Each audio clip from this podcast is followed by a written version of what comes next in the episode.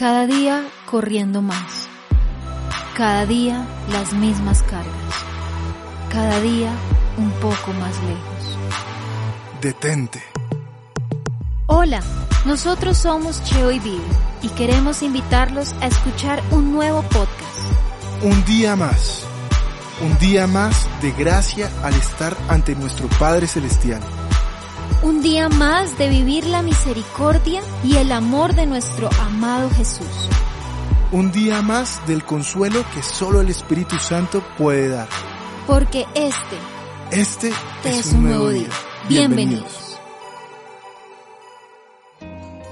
Este podcast está dedicado a todas las personas que en estos momentos están atravesando por alguna prueba, en especial por todos aquellos que están en un hospital o están recuperándose en casa después de un difícil diagnóstico médico, a sus familias y a todos aquellos que han sufrido alguna pérdida.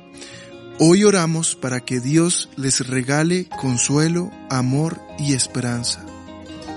En ese espacio reducido pude sentir la inmensidad y grandeza de tu presencia. El sonido fuerte del temor sonaba constantemente en mi mente, y allí el fluir de tu alabanza llegó con el glorioso sonido de tus ángeles que te exaltaban y cantaban. Santo, santo, santo eres tú. Uní mi voz, mente y corazón, y de repente la oscuridad se volvió luz, el temor pasó a ser paz y mi ser se llenó de tu Espíritu Santo. Allí te adoré y dediqué mi vida a ser el legado de Jesús. Un diagnóstico. Cortando mis alas para aprender a volar más alto. ¿Recuerdan mi historia? Para los que aún no la conocen y hasta hoy llegan, los invito a escucharla desde el principio en uno de los capítulos especiales que están guardados no solo en nuestros corazones, sino que dejamos plasmados en este podcast un día más. Aprender a ver a Dios en medio de mi dificultad me llevó a confiar como nunca en Él, a entender que un gran milagro comienza cuando somos agradecidos por esos buenos y habituales milagros, tales a vivir un día más, nuestra familia, nuestros alimentos, el caminar, correr, cantar y hasta sonreír cuando aparentemente no haya motivo alguno. Así que en ese punto donde solo había un millón de preguntas, o mejor, como lo escribí en la canción Confío en ti, hoy anhelo una respuesta. Preguntas me acechan. Yo necesito escuchar tu voz. Y sí, después de tantos ires y venires, de exámenes y citas médicas, la respuesta de a poco llegó. Para serle sincera, no era lo que esperaba, y mucho menos de la forma en que sucedió, pero de alguna manera por fin estaba entendiendo qué era lo que me estaba pasando. Recoger los exámenes de esa resonancia fue una experiencia de fe. ¿Sabes qué es tener en tus manos un sobre que contiene mucha información que puede cambiar tu vida? Esa tarea le correspondió a Cheo, pues esta clínica estaba entre su universidad y su casa. Sin embargo, él tomó la decisión de abrirlo solo cuando estuviera en mi casa con toda mi familia.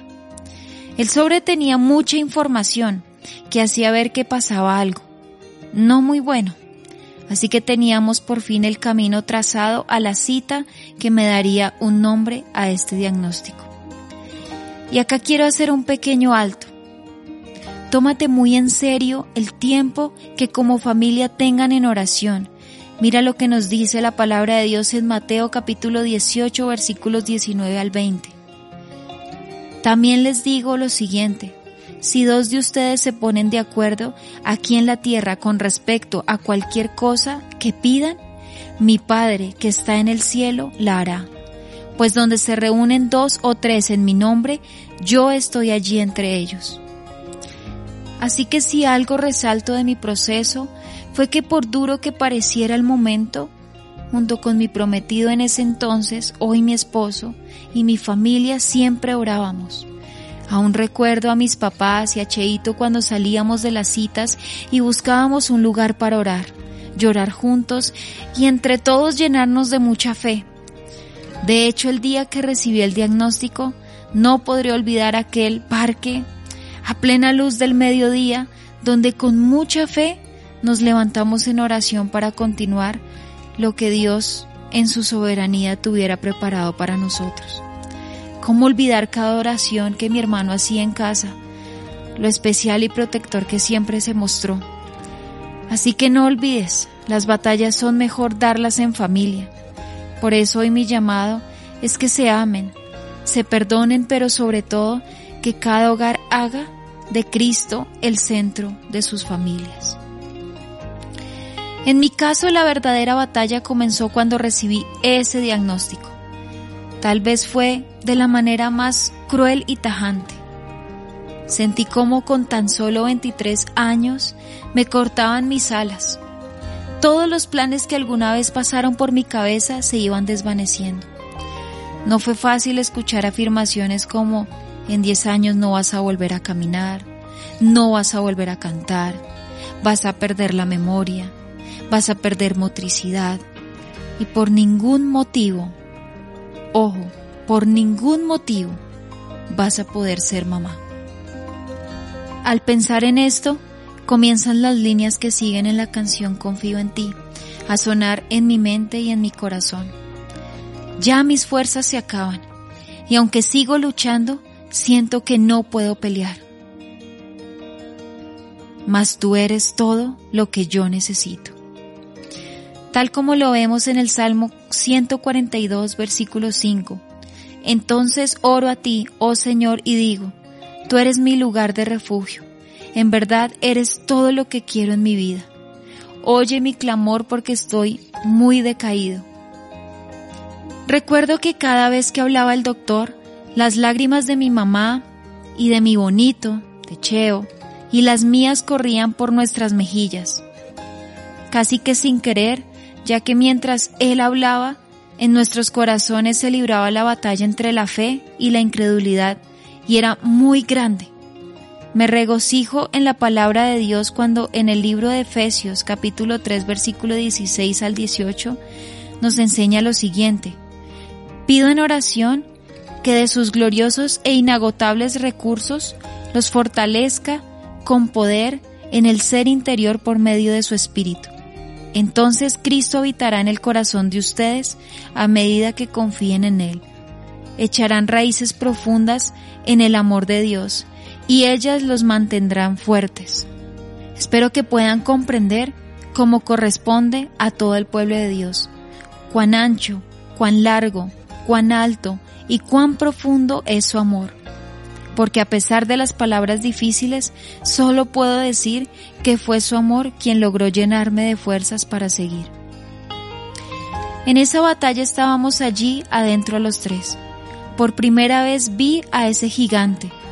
Sabía que vencerlo iba a ser difícil, pero que con Dios no había nada imposible.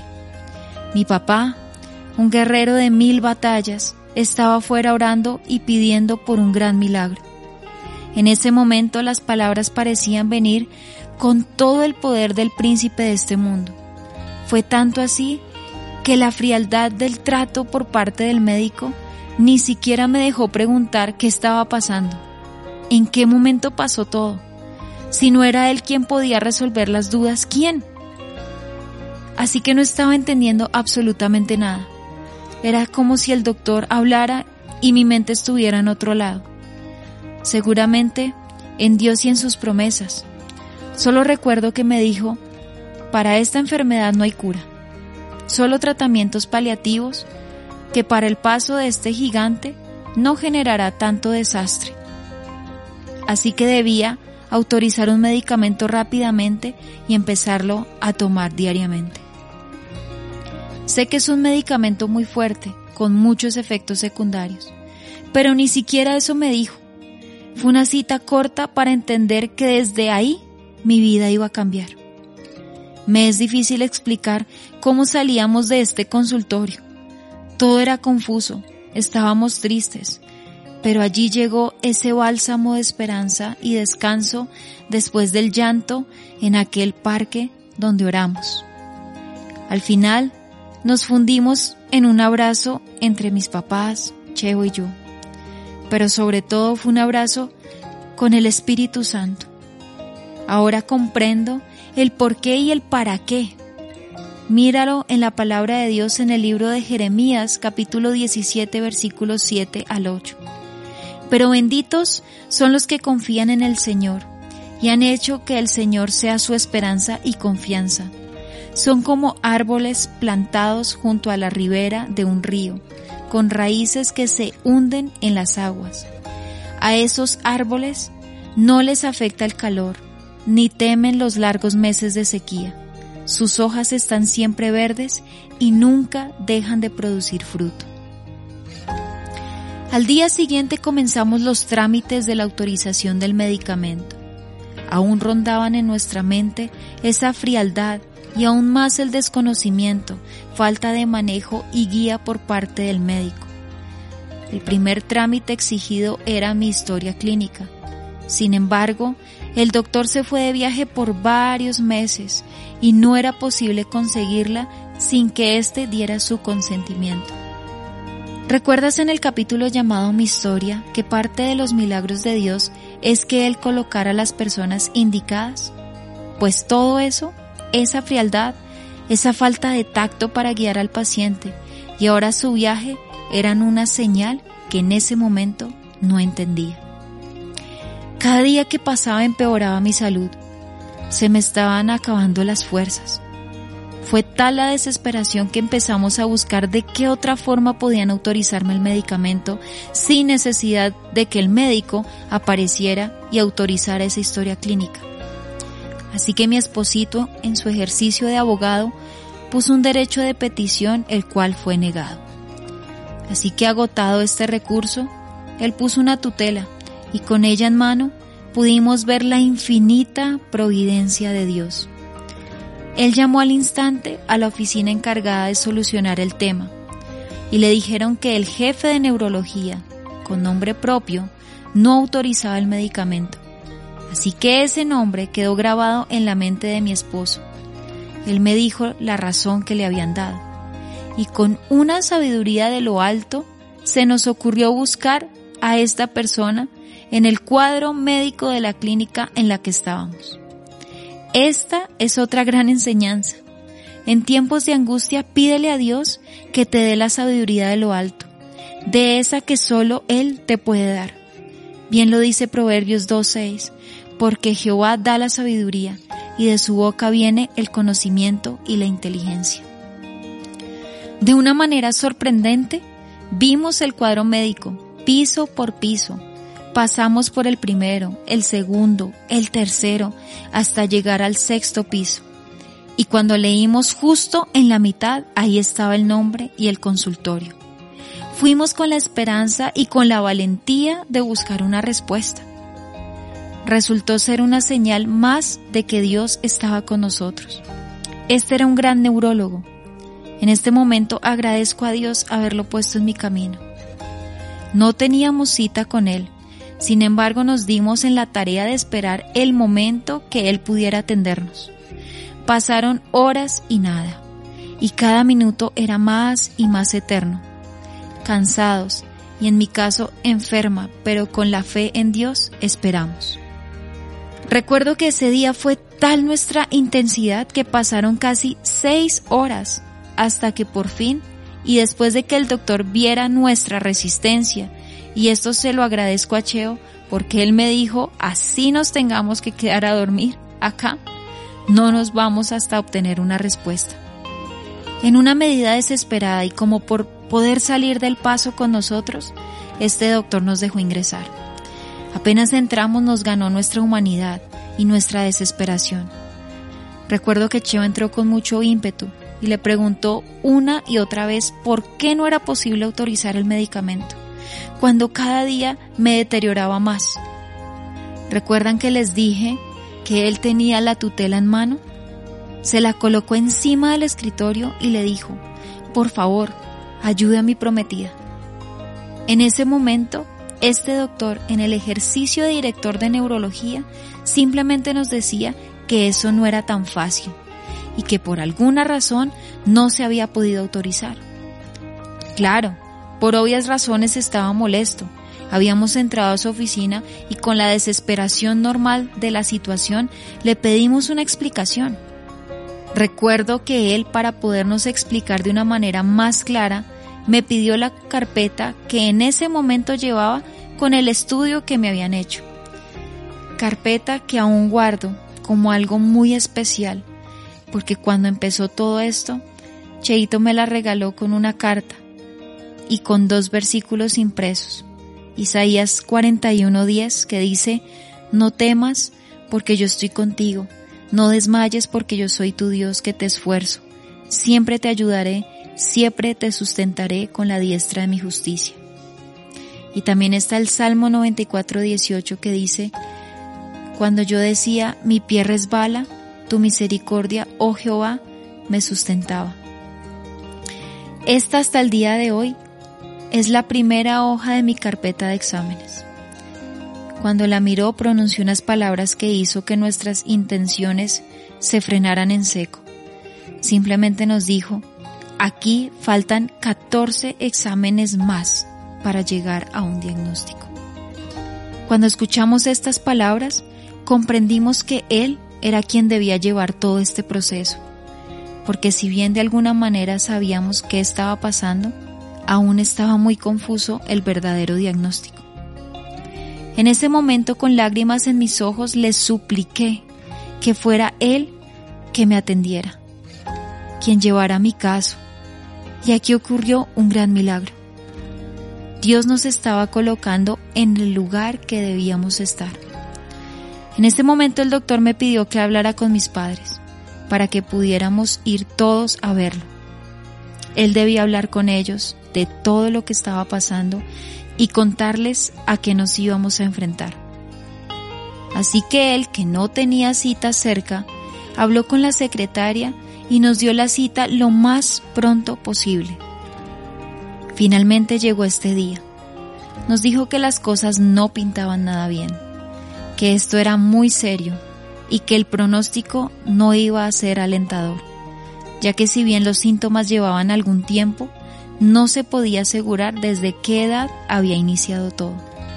Podía ser incluso desde mi etapa en el colegio. Así que nos dijo que era necesario que me hospitalizaran para poderme realizar una gran cantidad de estudios y así corroborar verdaderamente el diagnóstico. Me ingresaron y duré aproximadamente tres a cuatro días en donde hicieron todos los estudios necesarios para corroborar el diagnóstico. Fueron estudios largos, dolorosos, agotadores, pero sabía que eran absolutamente necesarios. En todo momento y en cada examen que me realizaban, seguí el consejo de mis padres, quienes me decían que adorara constantemente. En cada uno de ellos en mi mente cantaba y cantaba a Dios con toda la fe, aunque mi panorama fuera oscuro. Sin embargo, de una manera sorprendente, sentía que mi fe estaba intacta y mucho más fuerte. Sabía que Dios estaba conmigo en todo momento. De hecho, ahora que lo pienso, a pesar de todo, la fuerza que sentía era algo sobrenatural. Más o menos después de cuatro o cinco días, empezaron aplicándome corticoides. Tenía tan solo un plazo de seis días para recuperarme. Al séptimo día, debían evaluar si este tratamiento estaba siendo efectivo. Y si no era así, debían iniciar otro al cual le tenía mucho miedo. Fueron seis días duros donde mi cuerpo se sentía muy débil. No veía ninguna mejoría, por el contrario sentía que ya no tenía fuerzas.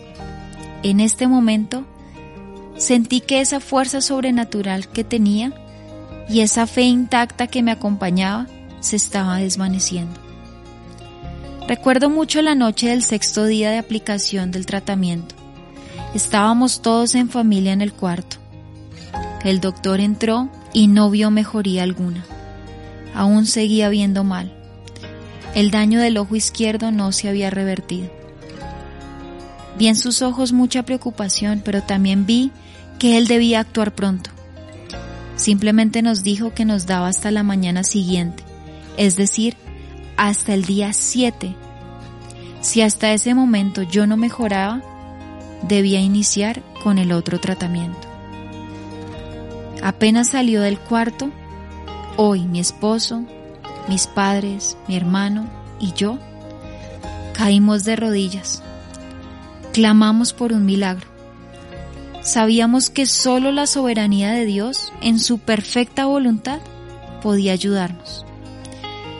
De alguna manera llena de fe me aferré a la posibilidad de que Dios esa noche iba a actuar de una forma sobrenatural.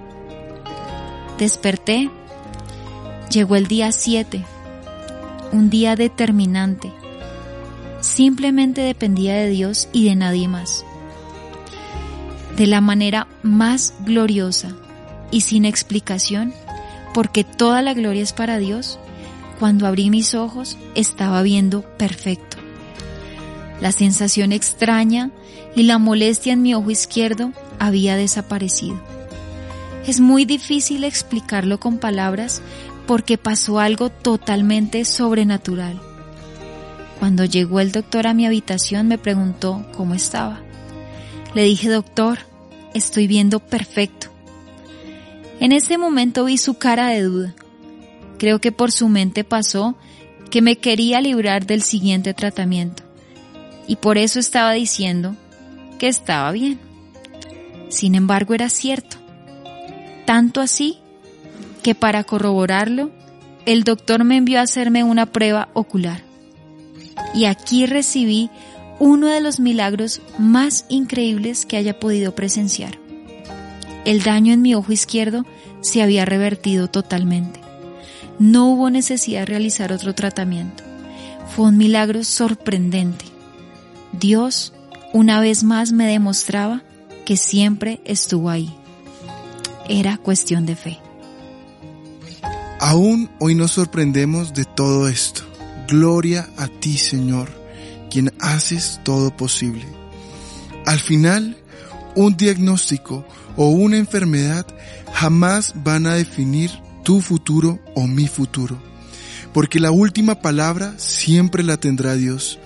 Así que si hoy estás pasando por momentos de enfermedad, de duda, de tristeza o de duelo, recuerda lo que nos dice la palabra de Dios en el libro de Primera de Pedro, capítulo 5 y versículo 10, que dice, en su bondad, Dios los llamó a ustedes a que participen de su gloria eterna por medio de Cristo Jesús.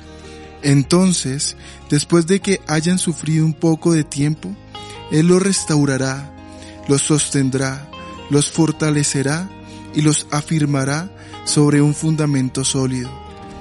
A Él sea todo el poder para siempre. Amén. Así que esta palabra es para ti. Déjame orar allí donde te encuentres. Si tal vez estás en una habitación de clínica, en un hospital, estás en tu casa recuperándote de un diagnóstico difícil, si tal vez te duele tu cuerpo o por el contrario, lo que te duele es tu alma, tu corazón, si no sientes tranquilidad, si de pronto está la ansiedad, la depresión, la tristeza, la falta de perdón, de amor en tu corazón en estos momentos, cierra tus ojos y deja que el Espíritu Santo te toque. Hoy, Señor, Padre, Hijo y Espíritu Santo, coloco en tus manos a cada persona que está escuchando este podcast un día más. Oramos, Padre, para que tú hagas milagros creativos. Oramos para que tu poder y tu gloria se manifiesten cada día de la vida de las personas que hoy escuchan este podcast. Oramos, Señor, por los cuerpos enfermos, Señor, para que tú los sanes. Tú eres el médico de médicos, Señor. Sabemos que nuestra esperanza, Señor, está en ti.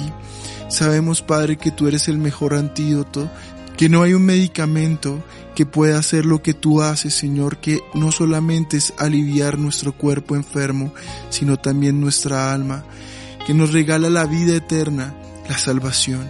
Por eso hoy, Señor, queremos decirte que tú eres lo más importante, que hoy, Señor, te aceptamos, Padre, como el Señor de nuestra vida, como el sanador, Señor. Hoy te aceptamos porque sabemos que solo tú, Señor, y que solamente en ti hay salvación. Te pido hoy, Señor, que en estos momentos, allá donde este mensaje esté llegando, tu Espíritu Santo esté haciendo grandes milagros, sanando cuerpos y restaurando almas. Hoy te damos gracias porque sabemos que tú eres nuestro escudo y nuestro refugio seguro, Señor, que tú eres nuestro descanso. Hoy, Padre, te decimos que te amamos y hemos hecho esta oración en el nombre de Cristo Jesús. Amén y amén. Y queremos darle las gracias a todos los que han escuchado este podcast de un día más. Los invitamos a que no se pierdan un nuevo capítulo, así que espérenlo pronto. Que Dios los bendiga y que tengan el mejor de todos los días.